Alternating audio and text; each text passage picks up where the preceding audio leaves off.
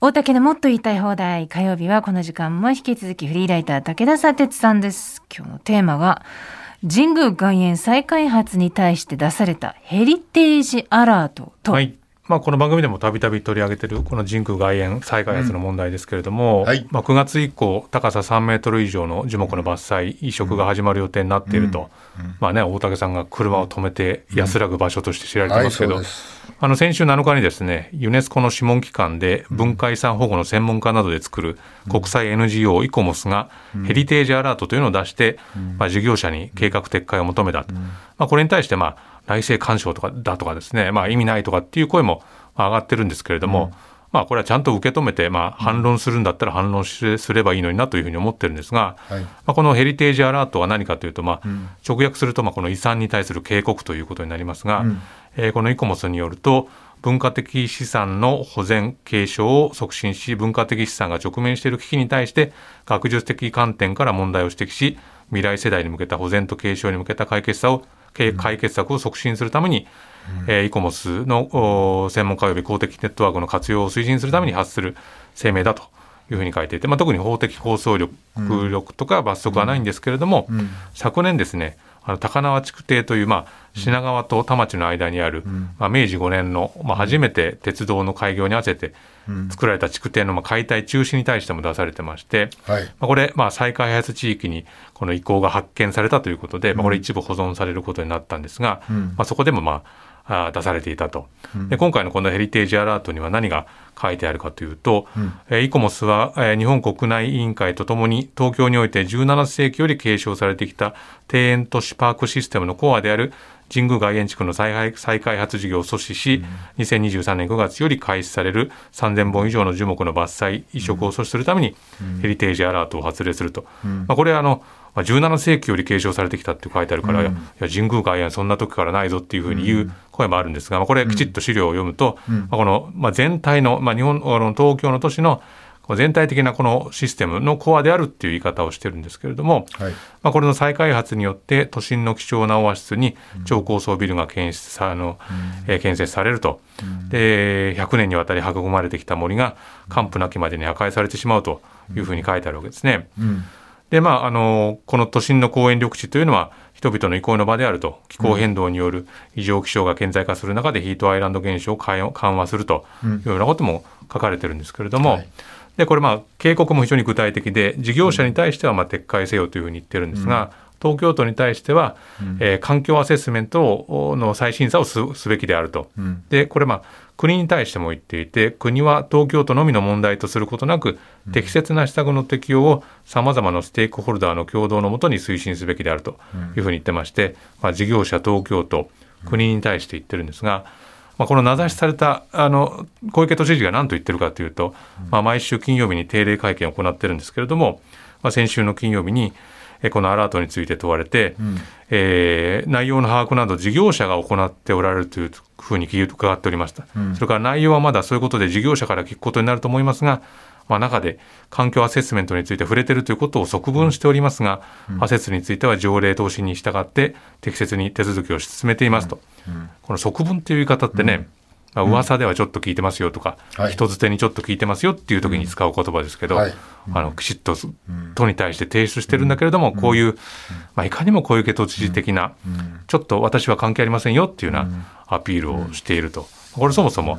あのまあ、東京都はですね、まあ、2023年2月に事業を認可したというところでも動いておりますので、やっぱり東京都側も僕は対応する必要があると思うんですけれども、まあ、その後にあの小池都知事もう一度記者から問われてですね、基本、まあ、神宮というのは内苑と外苑セットですので、うん、今、外苑の部分の話が多いんですけど、うん、基本的には内苑をこれからの100年、どうやって内苑の守森を守っていくのかっていうところですので、というようなことを言ってるんですね。ん。どういうことなんだろうかと、まあ、その内縁があるじゃんっていうふうに言ってるのか、まあ、その内縁を守るために外縁をある程度ある程度そういう稼ぐものにするというふうに言ってるのか、まあ、このあたりがよくわからないんですけれども、でまあ、国もまあ問われたわけですが、西村環境大臣、秋広環境大臣は、えー、これはあ非常に大変重要な場所であるし都市住民にも身近な自然との触れ合いの場として重要だと、うんうん、まあ、一応コメントは一個もそのそのハラートを受けてコメントは出してるんだけれども、まあ、特に具体的に踏み込んでいるわけではないですね。で僕がこうえっと思ったのはですねこの8月から東京都が東京グリーンビズっていうですね、まあ、そういうプロジェクトを始めたんですね。はい。でそれのスローガンがですね、うん、100年先を見据えた緑と生きるまちづくりっていうふうに書いてまして、うん、その文章を読むとですね東京都ではあらゆる機会を通じて緑を創出保全することで緑の量的な底上げと質の向上を図り緑を増やす取り組みを推進する、うん、緑あふれる東京プロジェクトを進めてまいりましたと、うん、100年先を見据えた新たな緑のプロジェクト東京グリーンビズを指導しますと。いかにも小池さん好きそうな感じでね、はい、東京グリーンビズ、東京の緑を守る増やしつなぐ生かす取り組みの強化により都市の緑化や生物多様性の保全等を推進し、自然と調和した持続可能な都市へと進化させてまいりますと、どうもやっていることとスローガンが違うぞと、まあ、スローガンだけ走らせて、まあ、こういう具体的にはですね街を壊してしまうというのはやめてほしいなと。まあ来年まあ、都知事選がありますもんね、だから小池都知事が出るのか出ないのか分かりませんけれども、はいうん、まあ、この問題はなるべくこう引っ張りたくない、大きくしたくないっていう気持ちがあるんでしょうけれども、まあ、そこで議論されたくないっていうふうに思ってるんでしょうけれども、そうですよね、権力者の欲望なのかしら、なんか今あるものを引き継ぎながら、なんか持続させるんじゃなくて、今あるものは一度全部更地に戻して、自分が立ち上げたものを100年先まで残したいっていうことなのかしらね。うん。まあ、もちろんそのね、事業者は、まあ、JSC だったり伊藤忠三井物産、うん、えー、明治神宮だというわけですけれども、まあ、でも都知事、まあ、小池都知事が、まあ、事業を認可しているわけなのでこのアラートに関してやっぱりきちっと答えなくちゃいけないわけですよね。でそれをなんかあちょっと話には聞いてますけれども、うん、っていうような感じで自分がこう説明しないっていう態度、まあ、これずっと続けてるわけですけど、それでいて、まあ、自分たちがこの何、東京グリーンビズっていうのを出すっていう、うん、このちぐはぐ感は非常にな,、なかなか納得できるものではないですよね。あの木は生きてるからね、生きてるんだから。まあ、このアラートでは